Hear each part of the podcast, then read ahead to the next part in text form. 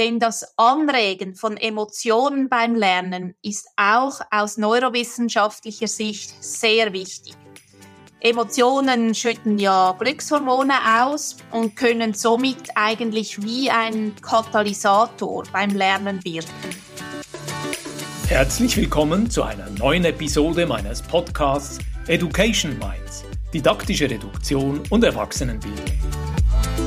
Ich bin Ivo Würst, Trainer und Fachbuchautor und unterstütze Unternehmen, Institutionen und Bildungsorganisationen ihre Arbeit im Bereich der Erwachsenenbildung zu professionalisieren.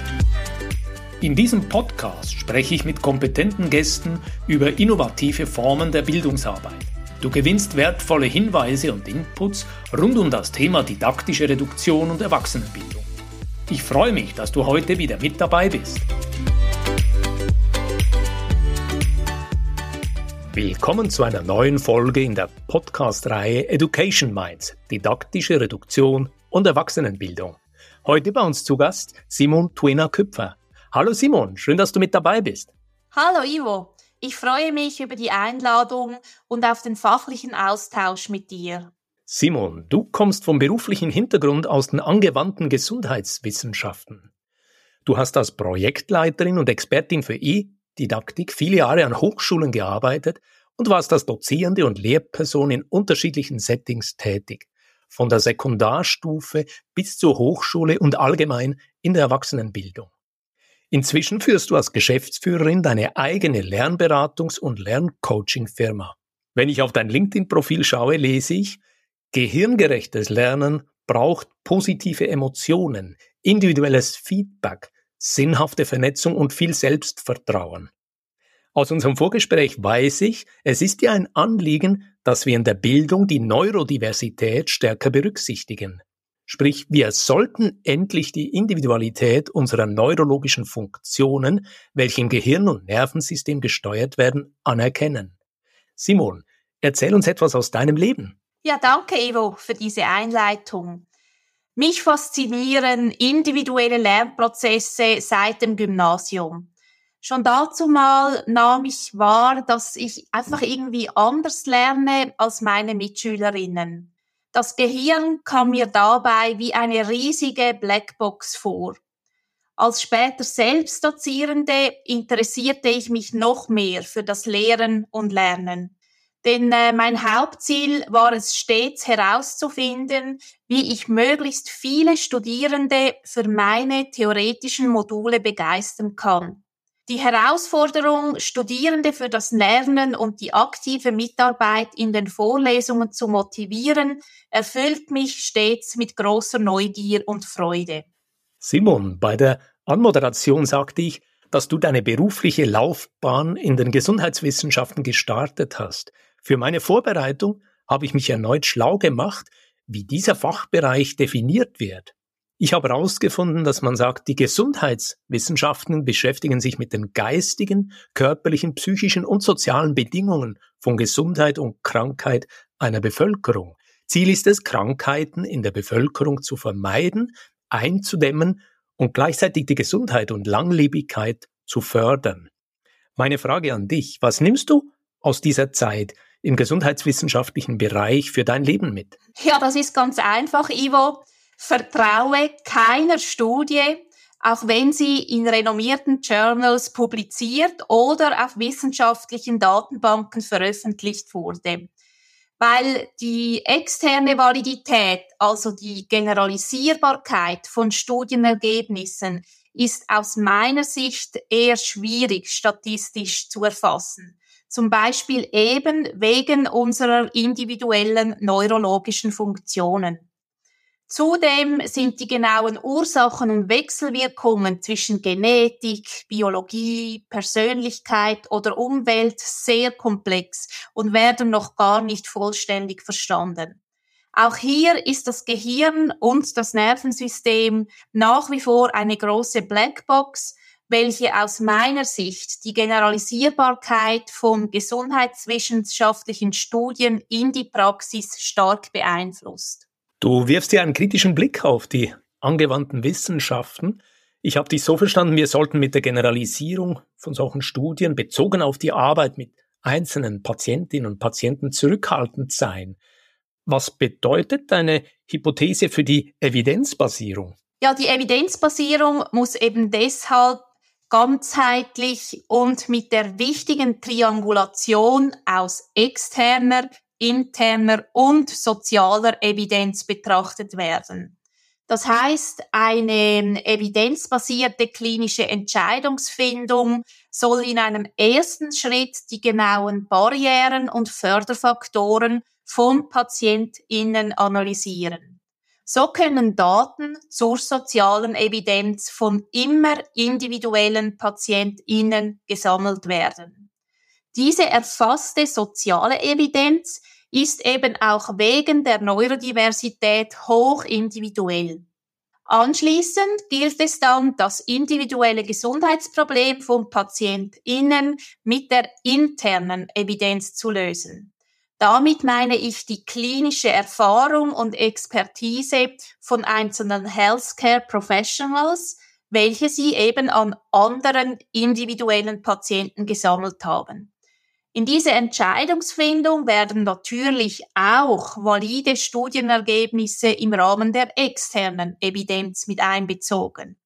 Aber die externe Evidenz darf für mich in den angewandten Wissenschaften nicht als prioritär betrachtet werden, weil sich eben auch randomisierte Standardpatientinnen zum Beispiel wegen ihrer individuellen neurologischen Funktionen unterscheiden. Zusammenfassend ist also diese Triangulation aus sozialer, interner und externer Evidenz für mich in allen Wissenschaften wegweisend, zum Beispiel eben auch in der Pädagogik oder in den Erziehungswissenschaften. Bin sehr dankbar, Simon, du hast das sehr differenziert jetzt auseinandergeführt und schrittweise aufgedröselt und ich habe bereits bei der Vorbemerkung, aber auch jetzt wieder gespürt, deine Begeisterung und dein Feuer für dieses Thema. Und ich merke richtig, du brennst für Neurowissenschaften. Kannst du einen Moment dieses Feld für uns definieren oder erklären, was genau fasziniert dich an den Neurowissenschaften? Ja, ich spreche im wissenschaftlichen Kontext jeweils lieber von Hypothesen und Erkenntnissen als von Definitionen weil unser aktuelles Wissen teils einfach sehr schnell vergänglich ist. Gerade in den Neurowissenschaften werden wir wohl schon in 50 Jahren über aktuelle Erkenntnisse lachen. Die fortlaufende Verifizierung, Falsifizierung und Erweiterung von Hypothesen gefallen mir speziell auch in den Neurowissenschaften, weil es ist für mich so wie eine Art Detektivarbeit, wo es gilt, verschiedene Muster zu erkennen oder eben auch neue zu entdecken. Zudem fasziniert mich an den Neurowissenschaften, dass wir eben immer noch sehr wenig über die genauen Prozesse im Gehirn und Nervensystem wissen. Dies betrifft natürlich auch die Neurodidaktik, welche mich wegen meinem beruflichen Hintergrund speziell interessiert. Beim Dozieren hat es mich immer schon fasziniert, wie ich als Dozierende die wichtige Beziehungsebene zu Studierenden im didaktischen Dreieck fördern kann. Denn das Anregen von Emotionen beim Lernen ist auch aus neurowissenschaftlicher Sicht sehr wichtig. Emotionen schütten ja Glückshormone aus und können somit eigentlich wie ein Katalysator beim Lernen wirken. Im letzten Jahr war ja hier in der Podcast-Reihe Michael Kühl zu Gast, um sein neues Buch Lernen mit Hirn, neurodidaktische Impulse für eine gehirngerechte Aus- und Weiterbildung vorzustellen. In seinem Buch schreibt er, ein Gedächtnis ist immer eine Erregungskette und fordert Pädagogen, Trainer und Personalentwickler auf, Emotionen stärker einzubeziehen. Michael hat einen interessanten Satz geprägt, Emotionen sind der Herzschrittmacher fürs Lernen. Was hat aus deiner Sicht gehirngerechtes Lehren und Lernen mit Neurodiversität zu tun? Ja, zuerst nochmals ganz äh, kurz zurück zu den Emotionen. Also das Anregen von Emotionen ist in der Tat auch für mich die größte Effektstärke beim Lernen, wie es Hattie nennen würde. In seiner umfassenden Meta-Analyse von Bildungsstudien können ja viele einflussreiche Effektstärken aus den vordersten Rängen mit dem Anregen von Emotionen verbunden werden. Ich denke hier zum Beispiel an die eben wichtige Lehrer-Schüler-Beziehung, an das Feedback und die formative Evaluation des Unterrichtes. Du erwähnst die Hattie-Studie, toll. Auf seine Meta-Analyse weise ich auch immer wieder gern in Trainings hin. Ja, zurück zu deiner Frage, Ivo, was gehirngerechtes Lernen und Lernen mit der Neurodiversität zu tun hat. Sehr viel oder eigentlich alles. Denn gehirngerechtes Lehren bedeutet für mich, sich den individuell unterschiedlichen neurologischen Funktionen beim Lernen bewusst zu sein. Dazu müssen die eigenen Vorlesungen stets auf Metaebene reflektiert werden. Es gilt verschiedene analoge und digitale Methoden in der Vorlesung anzubieten und zu evaluieren, um eben möglichst vielen Studierenden mit unterschiedlichen Lernpräferenzen gerecht zu werden. Die Methodenvielfalt für eine gehirngerechte Lehre ist für mich auch im Rahmen der Leistungsbeurteilung sehr wichtig. Denn wir alle haben in Bezug auf die Neurodiversität ganz unterschiedliche Präferenzen und Fähigkeiten, wie wir erlerntes Wissen gut zeigen und für unser Lernen auch belohnt werden dürfen. Deshalb bedeutet gehirngerechte Lehre für mich auch, dass die rein summative Leistungsbeurteilung am Ende eines Semesters überdacht werden muss. Ich bin ein großer Fan von formativen und asynchronen Leistungsbeurteilungen, welche über das Semester verteilt werden. Diese können auch dem teils sinnlosen Bulimie-Lernen äh, gegen Ende des Semesters entgegenwirken. Gleichzeitig führen formative Leistungsbeurteilungen während dem Semester dazu, dass die Studierenden vergangene Vorlesungsinhalte präsenter haben und ich somit viel interaktiver mit ihnen arbeiten kann. Andererseits fördern formative Leistungsbeurteilungen mit einer qualitativen Bewertung das lerneffektive Feedback oder die Feedback-Kultur, welche ja schon Hattie benannte.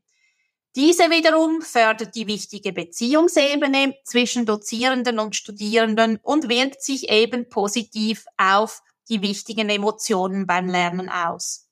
Das macht mich neugierig. Lass uns hier einen Moment in die Praxis gehen und konkreter werden, Simon.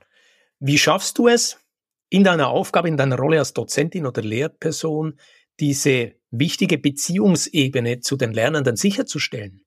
Ja, Ivo, wenn ich dazu eine Pauschallösung hätte, wäre schon längst ein Buch von mir darüber veröffentlicht worden. Ich selbst sehe gerade diese Sicherstellung der Beziehungsebene zu Studierenden eigentlich immer als die größte Herausforderung beim Lehren.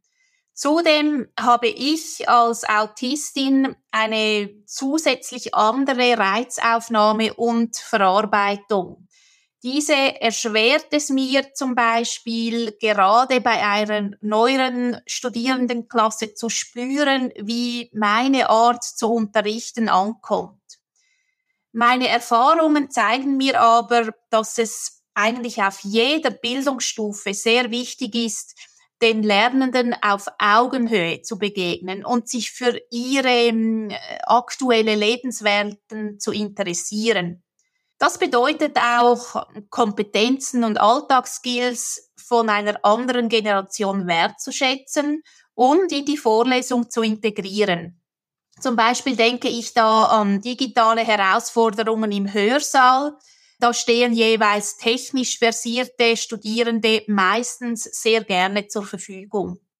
Ich wende hier deshalb oft auch bewusst die Methode des Rollentausches an, indem ich zum Beispiel Studierende eine Diskussion moderieren lasse, sie ein technisches Tool erklären lasse oder sie motiviere, einen eigenen Social Media Post zum aktuellen Vorlesungsinhalt zu formulieren. Dies steigert aus meiner Sicht auch das Selbstbewusstsein der Lernenden, was ein weiterer wichtiger Aspekt in der Hochschullehre ist. Ebenso glaube ich, dass es als Dozentin auch wichtig ist, sich als Mensch zu zeigen, der auch Gefühle hat und nicht wie ein Roboter im Hörsaal funktioniert. Auch hier bin ich als Autistin doppelt gefordert, da es mir oft eher schwer fällt, den Zugang zu eigenen Emotionen zu spüren und vor allem zu deuten. Deshalb erlebe ich es oft als beziehungsfördernd, wenn ich konkret empfundene Emotionen von mir, wie zum Beispiel Freude, Überraschung, Wut oder auch Angst benenne und den Studierenden gegenüber zeige. Du hast die Methode des bewussten Rollentausches erwähnt. Hast du hier vielleicht noch weitere bestimmte Methoden, die du in der Hochschuldidaktik immer wieder mal gerne anwendest und die sich bewährt haben? Ja, ich finde sicher Storytelling eine ganz hilfreiche Methode, denn Geschichten aus dem eigenen Arbeitsalltag oder auch der eigenen Lernbiografie eignen sich sehr gut für die Elaboration. Die Elaboration beschreibt ja Vorlesungsinhalte durch eine vertiefte Verknüpfung mit bereits bekannten Wissen besser zu verstehen. Und Stories machen diese Vernetzung eben möglich. Das Abrufen von Vorwissen ist sowieso sehr zentral beim gehirngerechten Lehren und Lernen, weil unser Gehirn eigentlich konstant versucht, Muster zu erkennen und so den Lernweg auch effizienter zu gestalten. Bei der erwähnten Methode Storytelling arbeite ich auch immer sehr gerne mit ganz konkreten Fallbeispielen aus dem Alltag der Studierenden, um sie so wiederum auch noch aktiver in den Lernprozess zu integrieren und gleichzeitig Interesse an ihrem Alltag zu zeigen. Denn das Gehirn ist sozusagen ein Beziehungsorgan, welches Anerkennung und positive Emotionen bevorzugt. Das gefällt mir, das Gehirn als Beziehungsorgan zu bezeichnen. Du hast uns hier die Methode Storytelling erwähnt, die ich selber auch immer wieder gerne einsetze und manchmal denke, das ist die älteste Form der Erwachsenenbildung. Die Höhlenmenschen haben wahrscheinlich damals ums Feuer gesessen, Storytelling angewandt, um über Landwirtschaft oder über Jagd oder über die Gemeinschaft miteinander im Austausch zu stehen. Kennst du weitere Methoden, Simon, die bei der Gestaltung von Lernprozessen weiterhelfen können? Ja, eine weitere wichtige Methode ist für mich die induktive Wissensvermittlung, weil häufig erfolgen ja Vorlesungen mehrheitlich deduktiv. Also das heißt, dass eine allgemeine Hypothese oder Theorie erklärt wird und dann anschließend mit einem spezifischen Fallbeispiel angewandt wird. Die induktive Methode hingegen erfolgt genau umgekehrt. Die Vorlesung beginnt mit einem spezifischen Fallbeispiel, mit welchen dann interaktiv die allgemeine Hypothese oder Theorie hergeleitet wird.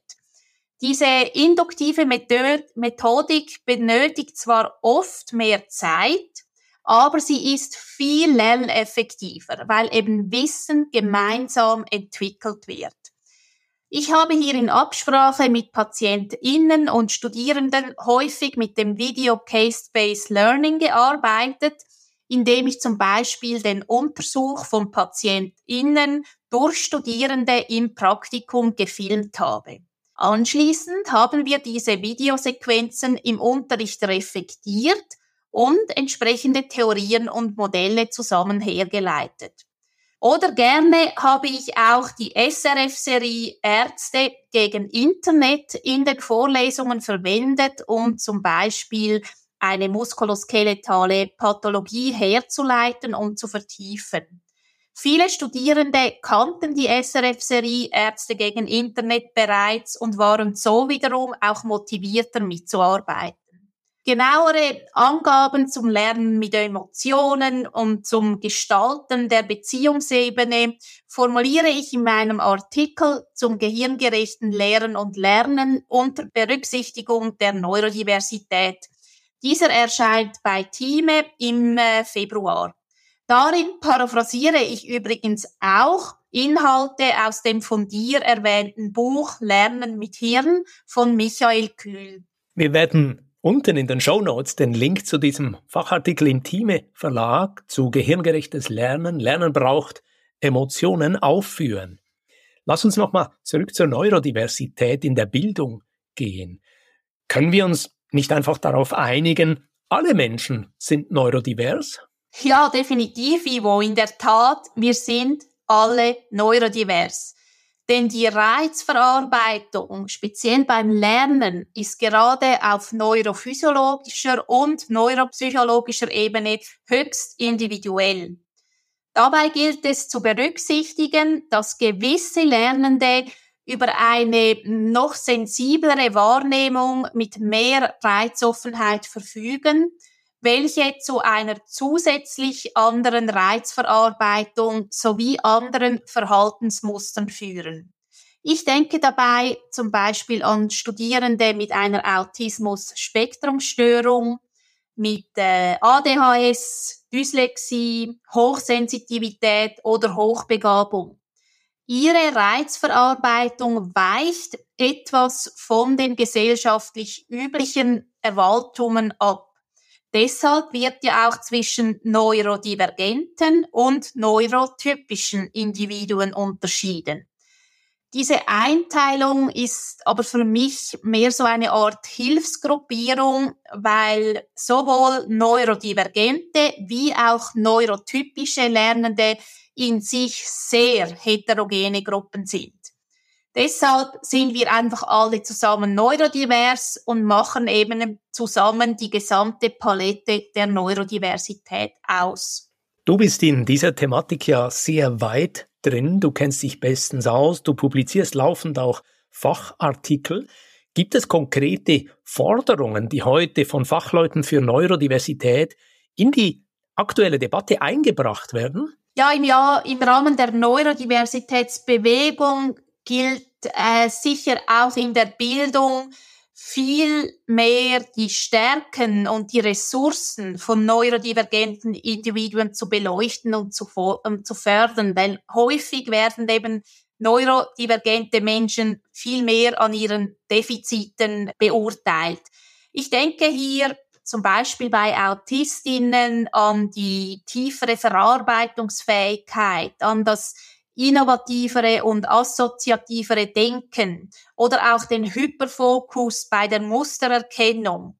Gerne setze ich deshalb hier auch Studierende in den Vorlesungen ein, die über irgendeine spezifische Fähigkeit verfügen und diese auch gerne zeigen. Zum Beispiel beim hybriden Unterrichten setze ich gerne freiwillige Studierende für das Managen des Chats inklusive Beantwortung technischer Fragen ein. Oder ich erlaube den Studierenden auch proaktiv, mich auf Rechtschreibfehler am Whiteboard hinzuweisen. Denn auch hier ist es wichtig, zu eigenen Fehlern zu stehen, also eben als Mensch, als Dozentin mit Mensch da, ähm, da zu sein, weil ja, nobody's perfect. Ebenso ist er für die neurodivers sensitive Hochschullehre sehr wichtig, eben die Methodenvielfalt beim Lehren sowie beim Prüfen anzubieten. Aber das haben wir ja schon vorher besprochen in Bezug auf die Chancengleichheit von Studierenden mit ganz unterschiedlichen Lernpräferenzen. Simon, ich verstehe dich so, du sprichst von dieser Notwendigkeit einer flexiblen Lehre an den Hochschulen, aber ganz allgemein in der Erwachsenenbildung. Kannst du uns dazu noch etwas mit auf den Weg geben? Warum ist eine flexible Lehre wichtig und wie könnte so eine flexible Lernumgebung aussehen? Ja, die flexible Lernumgebungen sind an der Hochschule in der Tat sehr wichtig, um eben die Neurodiversität beim Lehren und Lernen, um der gerecht zu werden. Das bedeutet für mich, dass eben Blended Learning wirklich umgesetzt wird. Es geht also darum, asynchrone, autodidaktische Lernphasen zu Hause methodisch geschickt mit hybriden Präsenzphasen zu kombinieren. Denn gerade neurodivergente Studierende sind wegen ihrer zusätzlich anderen Reizfilterung sehr froh, wenn vermehrt auch asynchrone Selbstlernphasen angeboten werden. So können die neurodivergenten Studierenden eben je nach Tagesform und je nach Reizüberflutung flexibel und somit auch lerneffektiver ihrem, in ihrem individuellen Lernsetting arbeiten. Flexible Lernumgebungen kommen aber auch neurotypischen Studierenden zugute, zum Beispiel für die bessere Vereinbarkeit von Studium und Arbeit oder Studium und Familie oder auch Studium in Kombination mit Spitzensport oder Musik. Die Neurodiversität der Bildung ist also eigentlich ein für sich inklusiver Begriff. Du hast jetzt verschiedene Vorteile für neurodiverse, neurotypische Menschen im Lernprozess erwähnt, Lehrende und Lernende. Und ich erinnere mich, im Vorgespräch hatten wir auch noch einmal darüber gesprochen, dass du weitere aktuelle Beiträge im Themenkreis Hochschuldidaktik publizierst. Gibt es dort noch weitere Beiträge, die wir unten in den Show Notes verlinken können? Ja, gerne, Ivo. Also mehr zur Neurodiversität beim Lehren und Lernen an Hochschulen formuliere ich in meinem Artikel in der Schweizerischen Zeitschrift für Heilpädagogik, welcher im Februar publiziert wird. Ich freue mich jetzt schon auf den Erfahrungsaustausch zu diesem Open Access Artikel mit allen Fachexperten auf LinkedIn oder anderen Kanälen. Lass uns einen Moment den Blick auf das Thema Reduktion und Fokussierung werfen. Ich bin ja seit vielen Jahren als Trainer und Berater an verschiedenen Hochschulen im In- und Ausland mit dem Thema didaktische Reduktion tätig. Und in diesen hochschuldidaktischen Trainings erarbeiten wir Strategien, wie die Lehrenden mit der Stofffülle umgehen und das Konzept weniger ist mehr in den Lernprozessen umsetzen können. Simon, wie stehst du zum Thema didaktische Reduktion und siehst du da einen Einfluss auf die Kompetenzentwicklung von Lehrenden? Ja, die didaktische Reduktion ist für mich ein ganz wichtiger Aspekt in der Expertisenentwicklung von Lehrenden. Bei meinen Supervisionen von Dozierenden erkenne ich hier fast immer die methodische Herausforderung, dass viel zu viel Stoff in viel zu wenig Zeit vermittelt werden will. Das hat dann eben leider auch zur Folge, dass zu wenig Zeit für die ganz wichtige Transferphase von der Theorie in die Praxis stattfinden kann. Ähm, die didaktische Reduktion mit weniger Fachinhalt, dafür mehr Methodenvielfalt, ist für mich ein lebenslanger Prozess in der Lehre, welcher oft auch Jahre benötigt. Gerade Novizen in der Hochschullehre ist es häufig zu wenig bewusst, dass sie ihr vernetztes Wissen als Fachexperten nicht einfach den Studierenden weitergeben können. Die Studierenden sind ja Novizen im entsprechenden Fachgebiet und verfügen noch über sehr limitierte Wissensnetze. Deshalb gilt es bei der didaktischen Reduktion sehr gut zu überlegen, welche Inhalte für welche Studierendenklassen wirklich sinnvoll, nötig und eben auch herleitbar sind. Ich mache hier jemals immer gerne den Vergleich mit dem Fahrradfahren. Kein Novize kann von Anfang an freihändig Fahrrad fahren. Er oder sie muss zuerst lernen, vielleicht so ein Dreirad einigermaßen geradelinig steuern zu können. Diese Metapher gilt es als Dozierende stets zu reflektieren in Bezug auf eine adäquate und eben basisorientierte Wissensvermittlung für Studierende. Mich erinnert deine Metapher mit dem Dreirad an das äh, Dreifußmodell mit den verschiedenen Kompetenzstufen vom Novizen, von der Novizin bis zur Expertiseentwicklung. Bist du mit diesem Modell vertraut? Wendest du es in deiner Beratung und in deinen Trainings selber an? Ja, genau. Ähm, ich zitiere und referenziere das Dreifußmodell auch immer gerne bei meinen Referaten und Coachings. Denn meine Metapher mit dem Fahrradfahren kann genauso gut für die Expertisenentwicklung von Dozierenden, ähm, in die kann sie transferiert werden. Die verschiedenen Kompetenzstufen vom Novizen bis zum Experten der Lehre können ja zu ganz unterschiedlichen Aspekten beleuchtet werden. Zum Beispiel kann ein Experte der Lehre viel intuitiver in komplexen Herausforderungen und Lernsituationen reagieren, und zwar ohne das groß vorauszuplanen. Das bedeutet zum Beispiel, dass ich als Expertin der Lehre bei Störungen oder bei Verständnisschwierigkeiten im Hörsaal viel flexibler und spontaner auf andere Methoden zugreifen kann. Ebenso fällt es mir im Rahmen der didaktischen Reduktion viel leichter, wirklich relevante Lerninhalte herauszukristallisieren und diese methodisch geschickt in Lerneinheiten zu vermitteln. Das hybride Unterrichten oder die Anwendung von digitalen Lernmethoden ist für erfahrene Dozierende oft auch viel einfacher als für Novizen der Lehre. Denn Novizen sind noch wenig versiert mit den methodisch-didaktischen Herausforderungen im Hörsaal und haben so auch oft mehr Mühe, sich noch zusätzlich technischen Herausforderungen anzunehmen. Ausnahmen bestätigen aber hier definitiv die Regel. Ich rate deshalb Dozierenden als Novizen in der Lehre immer nachsichtig mit sich selbst zu sein in Bezug auf ihre Erwartungen zu methodisch-didaktischen oder auch technischen Kompetenzen.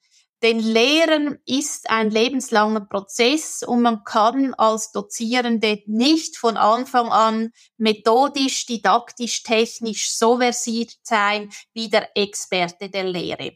Das würde eigentlich nur zu unnötigem Stress führen. Ich fordere dich gern an dieser Stelle, Simone, auf einen Blick in die Zukunft zu liefern. Du hast viele Jahre an Hochschulen gearbeitet, als Dozentin und verantwortliche Leiterin komplexe Projekte geführt. Welche Kompetenzen wünschst du dir in Zukunft für Lehrende an Hochschulen und wie gelingt es ihnen, Neurodiversität stärker zu berücksichtigen? Ja, hier orientiere ich mich sehr gerne an den vier Handlungskompetenzen. Die Fachkompetenzen sind ganz klar die Basis. Hier sollten Lehrende wirklich Experten sein. Ich erwarte hier in Bezug auf die Neurodiversität aber auch gewisse Grundlagenkenntnisse der Neurowissenschaften respektive der Neurodidaktik, weil Fachwissen alleine niemals ausreicht für einen qualitativ guten Unterricht. Die Methodenkompetenz erlernt man während der Expertisenentwicklung, indem man auch immer wieder verschiedene oder neue technische Methoden ausprobiert und evaluiert, je nach vorhandener Zielgruppe. Das bedeutet aber auch, dass man als Dozentin immer wieder ein bisschen aus der eigenen Komfortzone kommen muss, denn meistens lehrt man eben so, wie man selbst als Dozentin gerne lernt. Dadurch werden aber diejenigen Studierenden bevorzugt, welche ähnliche Lernpräferenzen haben. Und das ist im Rahmen der Neurodiversität nicht chancengerecht. Deshalb ähm, plädiere ich auch hier wieder für die Methodenvielfalt, welche auch ganz klar digitale und analoge Methoden beinhaltet. Die Medienkompetenz muss also bei der Methodenkompetenz auch inkludiert werden. Du hast die Fach- und Methodenkompetenz erwähnt. Was ist dein Blick auf die sozialkommunikativen Kompetenzen und geht es letztlich nicht auch um Selbstführung? Ich meine damit, geht es nicht auch um Selbstkompetenzen? Ja, sozialkommunikative Kompetenzen braucht es definitiv in der Lehre.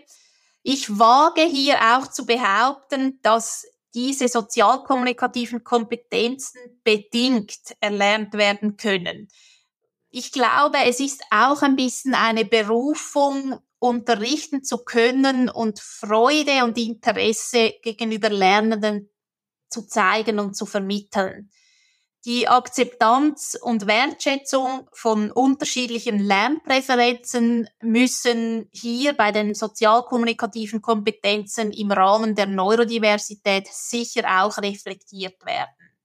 Dann bei den Selbstkompetenzen erwähne ich immer sehr gerne explizit die Metakognition. welche für mich eigentlich eine Art Königsdisziplin in der Lehre wie auch in der Wissenschaft ist. Denn eigene Denk- und Entscheidungsprozesse wahrzunehmen und zu reflektieren, erachte ich sehr wichtig für eine qualitativ hochstehende Lehre. Dazu gehören Stärken und Verbesserungspotenziale der eigenen Lehre zu erkennen, sowie aber auch Lernfortschritte und Evaluationen von Lernenden zu reflektieren. Denn das lebenslange Lernen muss auch vom Experten der Lehre vorgelebt werden, weil Veränderungen sind auch in der Bildung die Konstante. Deshalb ist für mich die kontinuierliche Metakognition eigentlich der Schlüssel dazu, den Herausforderungen der kontinuierlichen Veränderungen in der Bildung gerecht zu werden. Zusammenfassend zu den vier Handlungskompetenzen wäre es deshalb ein Wunsch von mir, dass bei der Rekrutierung von Dozierenden nicht zu viel Gewicht auf die Fachkompetenzen gelegt wird, sondern eben genauso methodische, sozialkommunikative und Selbstkompetenzen vorausgesetzt werden. Denn diese Kompetenzen sind für die wichtige Beziehungsebene zu Studierenden gerade im Zeitalter der Digitalisierung sehr wichtig. Simon, lass mich einen Moment zusammenfassen.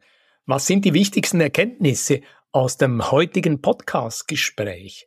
Ich habe mir drei Situationen, drei Gedanken hier notiert und ich beginne mal mit dem ersten Teil. Der Begriff Neurodiversität bezeichnet die Vielfalt neurologischer Funktionen von Individuen, welche über das Gehirn und Nervensystem gesteuert werden. Wir alle repräsentieren die Neurodiversität. Didaktisch reduziert lässt sich dies mit einem Bild ausdrücken. Das Konzept der Neurodiversität betrachtet Gehirne wie Schneeflocken. Aus der Ferne ähnlich, bei näherer Betrachtung jedoch einzigartig. Bei der Neurodiversität geht es letztlich um Unterschiede in Wahrnehmung, Verarbeitung, Filterung, Denken, Lernen, Handeln, Interaktion, Sprache, Motorik, welche letztlich auf alle Lernenden zutrifft.